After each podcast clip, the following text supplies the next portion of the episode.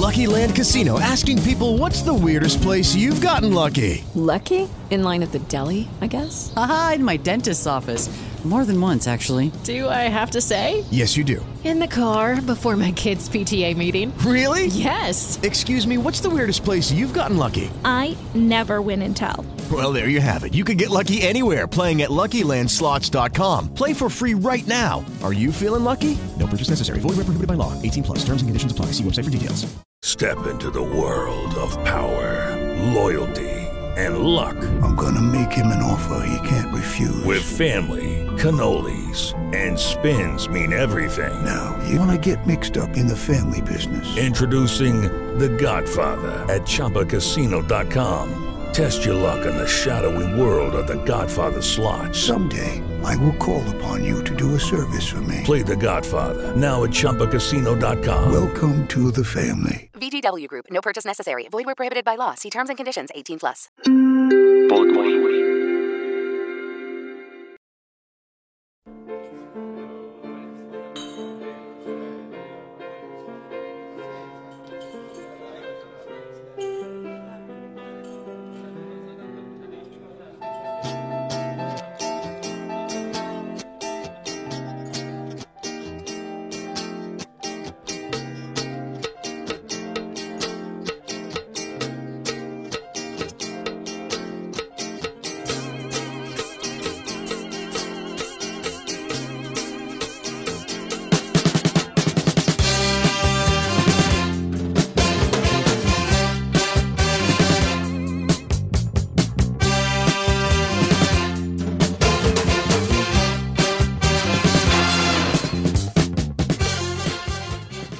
Hola, ¿qué tal? ¿Cómo están? Bienvenidos. Ya estamos en Casal Sports, el podcast.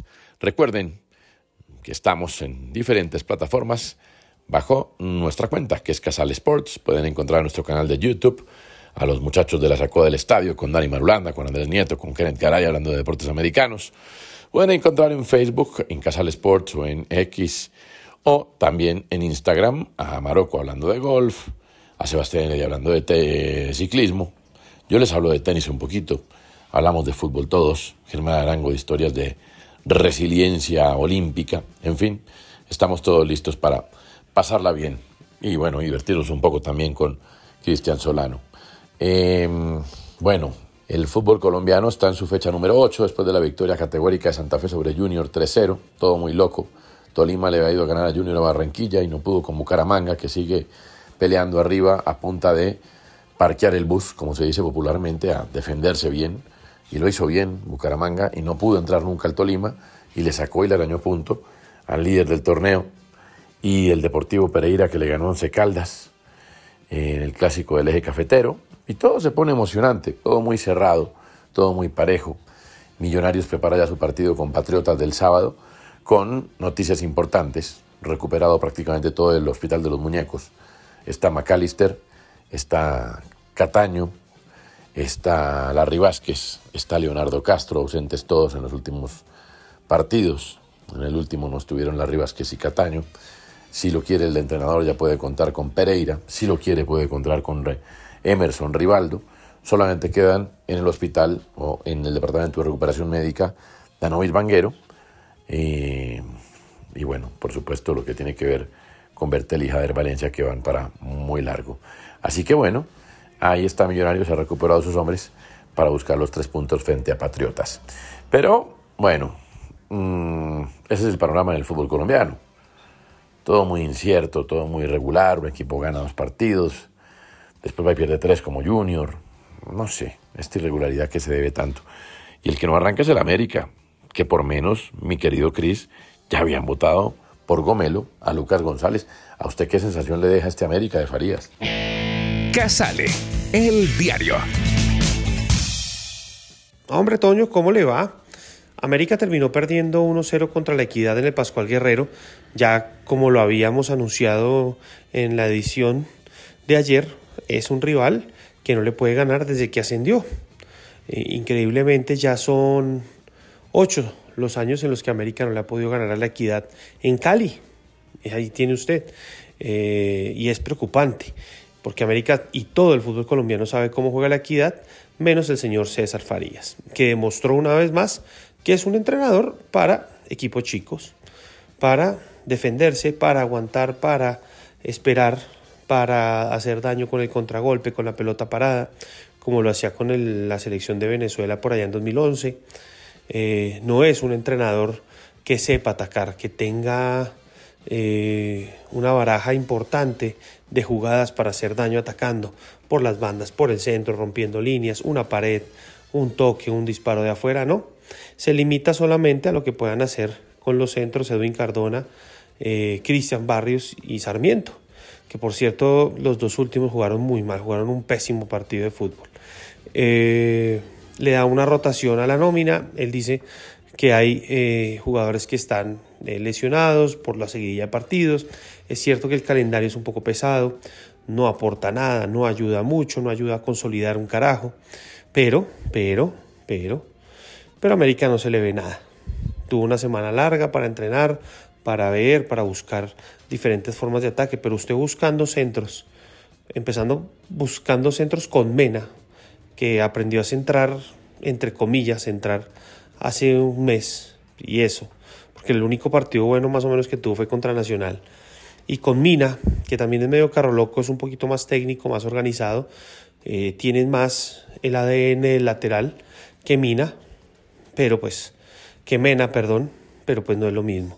Y le tiran centros a un Adrián Ramos, pues que, hombre, ya sabemos que no está para ir a fajarse, ir a pelearse con los centrales del otro rival para lograr ganar un cabezazo. Y encima de eso, pues los centros van mal. Si usted me dice que América tiene a Bierhoff y a Martín Palermo ahí, pues hombre, pues llénelo de centros. Y de 10 centros seguramente dos van a ser gol o dos van a ser una posibilidad de gol. Pero es que ni siquiera así. Se acabó el América del toque, de la dinámica, de romper líneas, de buscar de afuera, de abrir las puntas, de buscar soluciones. No, se volvió un América predecible que solo tira centros. Y eso es preocupante. Y pues tenía el rival al frente menos indicado para jugar así. Lo malo es que América está en la posición 15, ya es la fecha 8, y ya comienza a venir el camino y a restar, y a restar, y hay que ver con qué sale el entrenador. Hay que ver si ese carácter que muestra en las ruedas de prensa, que a propósito es la primera rueda de prensa donde ya se le acabó la risita socarrona, ya se le acabó un poquito la soberbia, ya sabe que está en América, ya sabe que esto no es un cuento, se fue chiflado el Pascual Guerrero eh, y la gente no come vidrio. Eh, yo realmente no creo que eso tenga solución, pero usted sabe que el fútbol es tan generoso que en una de esas América gana 3, 4 partidos y se mete, se mete a los cuadrangulares y puede llegar a salir campeón. Porque es así, y además porque el fútbol colombiano da esas licencias. Así que esperar a ver muy flojo el partido eh, de Palacios, muy flojo el partido de Mena, ni hablar del partido de Quiñones que se fue expulsado, ni hablar del desarmiento de Barrios, de Cardona, porque incluso hasta Ramos Pobre el hombre trata de hacer lo que pueda solo, pero no, ni siquiera le llega el balón. Y un día lo vamos a terminar viendo en el arco, porque pues así es esto. El hombre quiere tanto el equipo que trata de hacer su mayor esfuerzo. Bien Graterol, evitó un par de goles en el primer tiempo, pero de resto más de lo mismo. Encima Garcés y Quiñones se fueron expulsados. E increíblemente cuando América se quedó con nueve fue cuando mejor jugó, pero creo que eso fue producto también del nerviosismo de la equidad, porque ahí sí se vio grave y ahí empieza a maquinar la cabeza de no me pueden empatar con nueve, no me pueden empatar con nueve, pero el arquero lo salvó. Es un equipo organizadito que trabaja bien y juega bien. Eh, pero sí, muy mal América, muy mal América. Preocupante el panorama, pero pues usted sabe que esto es fútbol y, y en una de esas eh, los jugadores se levantan con la pierna derecha y arranca una era inolvidable de Farías en América, como pasó en su momento con Guimaraes, que arrancó bien, se fue quedando en el camino, después enderezó la nave y en la recta final pues mostró todo su poderío y terminó siendo campeón. Eh, el fútbol ha dado muchos ejemplos y como le digo, el fútbol colombiano da esas licencias también. Y, son muchos ya los casos en los que eh, arranca mal la cosa y el equipo termina siendo campeón, como Junior el semestre pasado, por ejemplo. Así que nada, Toño, eso le cuento. Ah, bueno, en los otros dos partidos de la jornada, eh, Tolima y Bucaramanga empataron 0-0. Bucaramanga sigue haciendo lo suyo por fuera. Y en el clásico del eje cafetero, Pereira le ganó a Once Caldas en Manizales después de un gran primer tiempo de Carlos Darwin Quintero y Andrés Ibarra.